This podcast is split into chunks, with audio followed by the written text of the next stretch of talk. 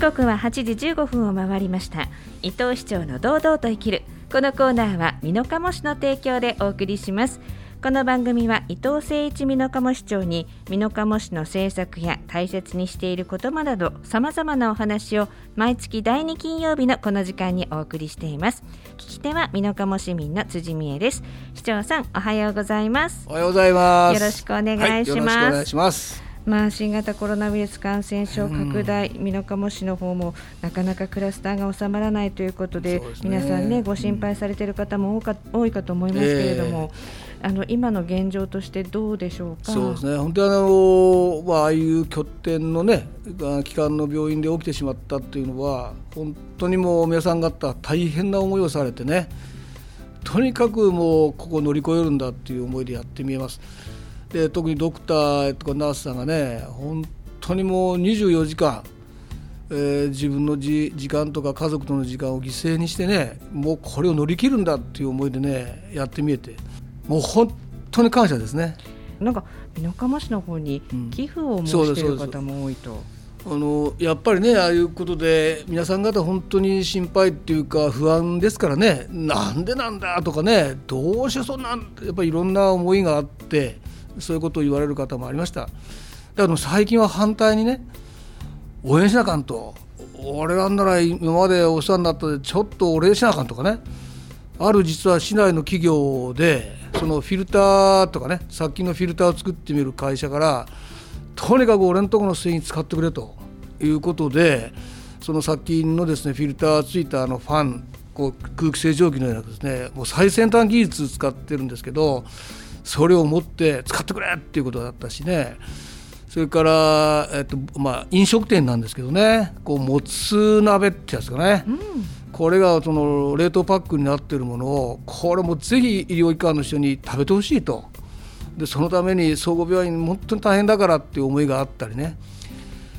うちのラーメン食ってくれって言ってね。まあちょっとラーメンはちょっと今はなかなか難しいんだけどもこうやってうちのラーメンでもう皆さん応援したいんだっていう本当にいろんな方がね俺やれること私たちがやれることで応援するよっていうのが増えてきた。これは本当にありがたいなと思いますね。やっぱり何かしたいってね市民の皆さんが思うやっぱり大事な医療機関、そうですね、えー、そうですね。本当にそれは思いました。で、えー、新型コロナウイルス今度はワクチン接種、はいはいはいこちらの方は、えー、今月からちょっとまた新たな動きがあるそうですね、あの今年今月に入ってからね、まあ、コールセンターを設置しまして、いろんな問い合わせ、まあ、今もいただきますけども、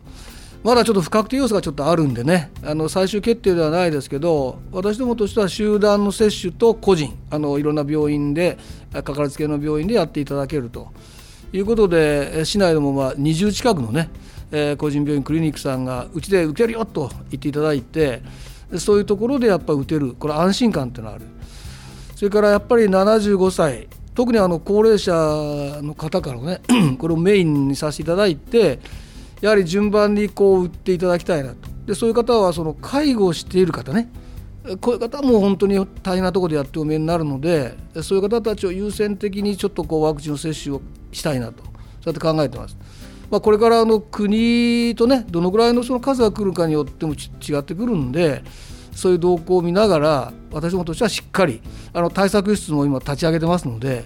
そういうところでですね皆さん方の疑問に答えれるようにしていきたいと思ってますけどね。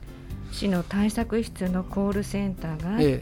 え、で皆さんのかかりつけ医、うん、まあ、20近くのところが、はい、あご協力いただけるということですのであの接種券と予診票が届いてから皆さんねね、えー、お問い合わせをいただくということがいいかもしれません、ね、そうですね。やっぱりその、まあ、今度は、ね、あのファイザーという、まあ、製薬会社のものなんで、はい、2回打たなきゃいけないんですよ。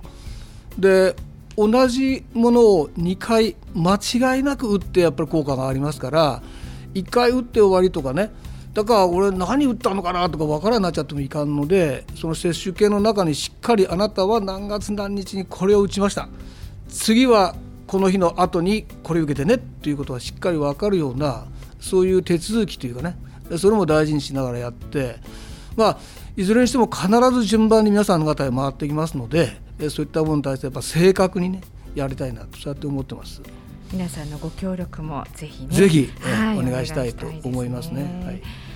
で、えー、私は市長には先日あのお会いしましてそうですね。ねええ美濃加茂商工会議所の青年部の東海ブロック大会の,、そうですそうです。あのオンラインだったんですけど本当にね彼らはねもうはい2年近く前からこの美濃加茂大会のために本当にいろいろ工夫してね、うん初めは屋外でねこうやってやりたい2,000人以上集めてやりたいんだってものすごい夢を語ってくれてうちもねああ応援しようという気になってそれでうちの名産だとかね市内にいいとこを回ってもらうんだとかね本当に美濃加茂市のために努力してくれたんですね。ただ残念本当に残念だったんですけど、まあ、コロナということで会場が広いところまで使えないあるいは人数も制限しなきゃいけないそして今回どうしてももう人がなしのオンラインでやると。普通なら心折れますよ、うん。ところがね彼らはねもう何が何でもやりきるんだ。もう絶対みんなに喜んでもらうんだっていう思いでね素晴らしいブロック会議に私はなったなと。だから今回のことを経験にその、まあ、青年部の皆さんがね一つになっていろんなことができるもっと大きなことができると私は期待してますしあの市としてもしっかりもっともっと応援したいなと、まあ、そうやって思いましたね。青年部の皆さんなので、お若い方々がねこうやる気でいらっしゃって、うん。美濃加茂市のいいところを全国に広めたいっていうお気持ちがすごくありましたよね。本当にねあの全国のそのね、えーとウェブ登録された方も本当に多くの方で私もそこの会場でいろいろお話しさせてもらったんだけど。そうびっくりしました。動画で視聴があそうそうそうそうそう。そ うクイズ番組みたいなの出てる。そうなんですよね。もう知っとって当たり前なんかなかなか答えられんかったんだけど。ほんでもああいったこともね企画から準備からやってくれて本当に参加してて面白かったです。うんそれともやっぱり美濃加茂市のねいいとこをね天狗さんなんかも出てきましたけど、はいやっぱり気づかない知らなかったことがまだまだあるなと思ってね勉勉強になりましたよ。いやー大会長さんも泣いてらっしゃいましたあがあもうねねえ市長がすごくあのあ後押しをしてくれたんだっていうふうにね言ってらっしゃいましたねなかなかやれることなかなかっただ本当にやっぱり思いが通ずるっていうかね、えー彼女なんか本当にね自分の時間本当にそれをもう精一杯頑張ってくれてましたしその周りもね本当にあの実行委員会長のなんかもう本当にみんなでやろうっていう熱い思いだったんで私なんかそういう思いにこうなんか動かされただけでね。ね。いや逆にああいうことにです、ね、参加できて私も本当に光栄でしたね。うん。なんかオンラインっていうもののこの新しい可能性が。そうそう本当にね、やっぱりあのコロナって本当辛いし、はい。もう一刻も早くねこれは克服したいと思いますけど、新しいなんかこう会議だとかね、はい。そういった皆さんの集まるやり方がこうできるこういう状況になってきたっていうのはある意味一つのね転換期かなと。で全国どこにいても本当にそこに移動ことなくなんていうかなこうやり取りできるっていうのはこれからのやっぱりスピードを求める間にとっては非常にいいと思う。ただねどうしても私逆にああいったそのオンラインでやることは素晴らしいと思うし絶対これから必要だと思うんだけどもであるからやっぱり人と会いてえなっていう思いはやっぱあるでしょう。あります。ね。すごくある。もうあ会って膝つき合わせてうん。つば飛び交うぐらいのところで話してえなって思いがもう本当日増しに強くなってきて、だはい。からそういう思いがねやっぱ変えてこうなんか再確認できたっていう点ではこのコロナ本当にまあ、えーひどいことなんですけど、いろんなことで価値観が変わってくるきっかけになったんで、うん私は本当に人間の付き合いをこれからはねもっともっと大切にできるようにしたいなとそれも思いましたね。なるほど。えで今日の言葉がですねえっと領地領能、はい。良い知るうん。良い脳ーうん。どういったこれは？あのーまあ、結局人間、まあ、生まれてきた時にねはい。やっぱりそのしっかりした役割あるいはそういう能力を持ってみんな生まれてるんだと。だから今回まあ司法の特集の中にね引きこもりでなかなか世間の人と付き合えないとか仕事に出れないとかそういう人があるんですけどもそういう方たちも本当に素晴らしい能力を持って見えるしそういう人をこう育てるようなことをね地域全体でやっていきたいと。もともと人間というのは全員が役割があるんだということをねちょっと表す言葉ですかね。うん。あのコロナ禍において緊急事態宣言も出て、えー、飲食店の方々もすごく困ってらっしゃって、ねえ。ー、逆にそこで働いてらっしゃる方でこう孤立を深めていらっしゃるような方もいらっしゃってそうです、ね、相談件数がかなりすごいんですよ。あのうちの暮らし心と暮らしの相談窓口ってあるんですけど、はいそこがね、まあ、なんか3倍か4倍ぐらいになってるのかな、だからものすごい数になってきてて、本当にケースバイケースなんですよね、はい、で確かに給料がもらえなくなったことによる相談もありますけどお家の中に居続けなきゃいけないと。いうことに対するその心のねやっぱりその相談これもやっぱ増えてますね。あのこの番組でも自殺予防のあのゲートキーパーの話もさせていただいたことがありますが、こう周りの方が寄り添うような形でこうお話を聞けるような状況をつ作っていくっていうのは何かこう方策としてあるんでしょうか？そうですね本当にねあの難しいことなんですけどねうちのあの、えー、建国支部の福祉課を中心にしてねもう本当に一人にしないんだと。もう孤立させないんだという思いの中で、まあ、いろんな人と話をすることでこの杓子定規にこうやればいいこのチェックやればいいこうやって指導すればいいってことはやっぱ当てはまらないよね。うん、一人一人あこういうことなんだこういうあそれならっていうことで一人一人違うやり方でいろんなこう支援をねやってくれてるんですよ。でそれを今回ちょっと特集で挙げてますんでね。そういったものをやっぱ市民の皆さんに知っていただいてあこんなことでみんながこう協力してやってるんだっていうことを知ってほしいなとそうやって思いますね。例えばその体験することとか、えー、そういうことができるっていうことですそうですあのやっぱりですね経済面とかもいろいろあるんですけどやっぱりそういったことを言う場にこう自分はダメだ俺は何もできないんだとこう順番に自分でね追い詰めてしまうそういう方もありますよね。でそういう時にいやそんなこと言ってないでこのあのイベントがあるから来いよとかね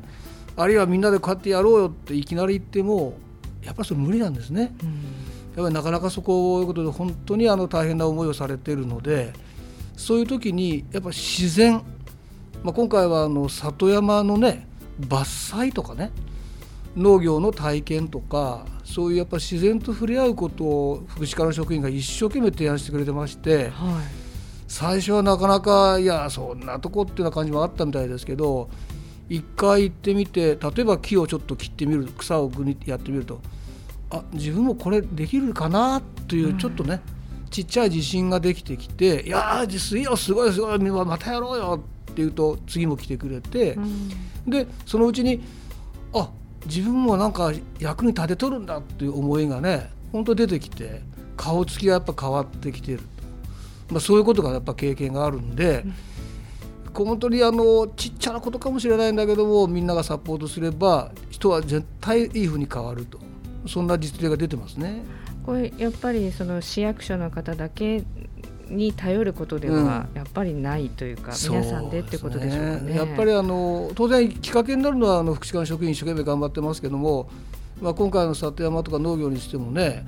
本当に地域の方「ああ分かった俺ちょっとな協力したるぞ」っていう方がいっぱい見えたんで「あお願いします」っていうか「ああ分かった分かった」みたいな本当にそういう関係があってやっぱできたんですね。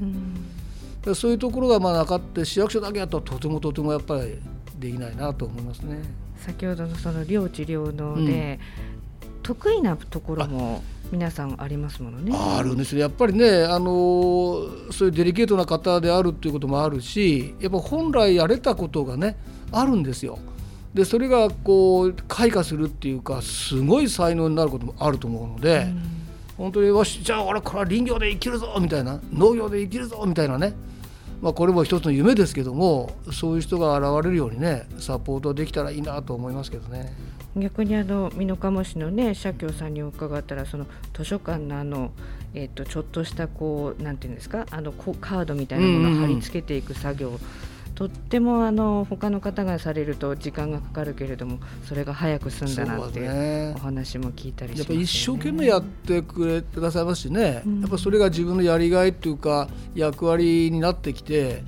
こう自信になって見えるのかな、うん、だから私もねそれもすごい嬉しいしもう一つあるんですけどね、はい、あのやっぱそのお母さんお父さんうちの子はってすごい悩んで見えたんだけども、うん、それがきっかけにね外でやるようになった次も行こうって言ってくれるようになったっていうのは本当に喜んで見えるんですよ。うん、苦労されてきてねどうしようと悩んできて見えてそういう方たちが本当にきっかけで福祉課の職員の、まあ、頑張りなんですけども、はい、そういうところで家族の方が喜んで見えるっていうのが一番一番というかそれも本当に嬉しいですね。なるほど、えーやっぱり皆さんのこの寄り添う地域のサポートがそうそう本当そうですよね大事ですねそう昨日お話、ええ、今されて、うん、あの安倍巻の机も、うん、ねこのね、もう山の上小学校のね、もうこれもう伝統というかね、全国に誇れるようになってきてね、はい、6年生が一生懸命板を作ってね、うん、次来る1年生のために作って、おい、これで頑張れよって渡す。あれは本当いいね。あの木切るやつからいきますからね。なんか自然のこう循環を学んで、うんうん、でそれを6年間子どもたちがね利用するっていうやっぱり美濃加茂市ならではの教育ではないかとそうですね。本当にいい。これもねあの森林組合さんとかね地域の企業さんとか地域の町協さんとかねそういう方のサポートでやれるんだけどやっぱ今言われたようにまあ申し訳ないんだけど東京とか大阪ではねちょっとこれはなかなか難しいかもしれないんだけどやっぱ美濃加茂の里山っていう川とかねそういう自然があるそれをね使える、まあ、さっきも言いましたけどもそういう引っこもりあってもそういう自然に触れ合うことで戻れる。